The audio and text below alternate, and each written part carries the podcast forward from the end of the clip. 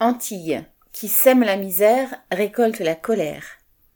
La mobilisation contre le pass sanitaire et l'obligation vaccinale, particulièrement forte aux Antilles depuis l'été, vient de se transformer en Guadeloupe en mouvement de révolte générale.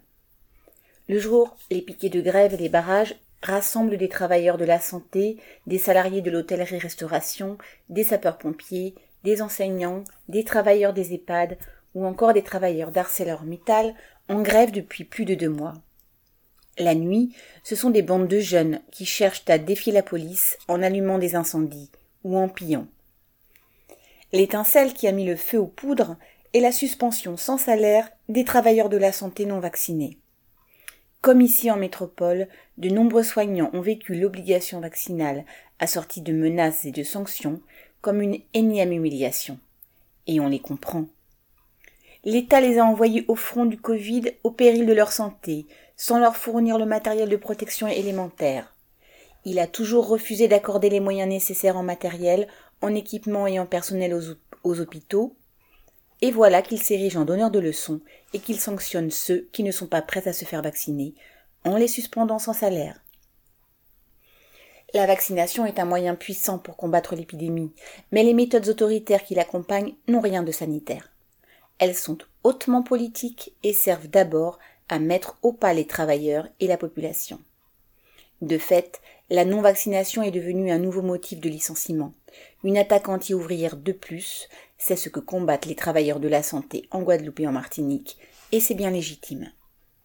Et qui peut s'étonner de la méfiance vis-à-vis -vis de la parole des autorités de santé aux Antilles?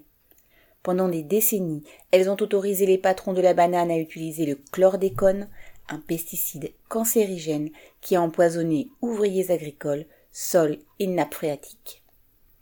Parmi les raisons qui alimentent la révolte actuelle, on retrouve tous les ingrédients qui avaient déjà fait exploser la colère en 2009 avec le mouvement contre la profitation entre guillemets.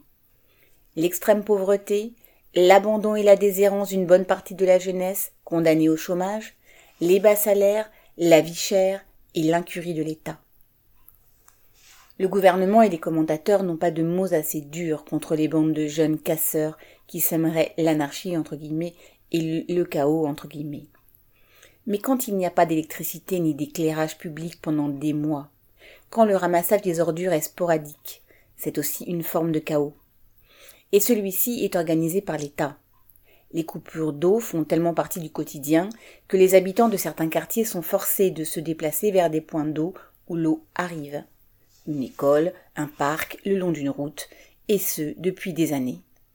Serait-ce imaginable dans un département de métropole? Non.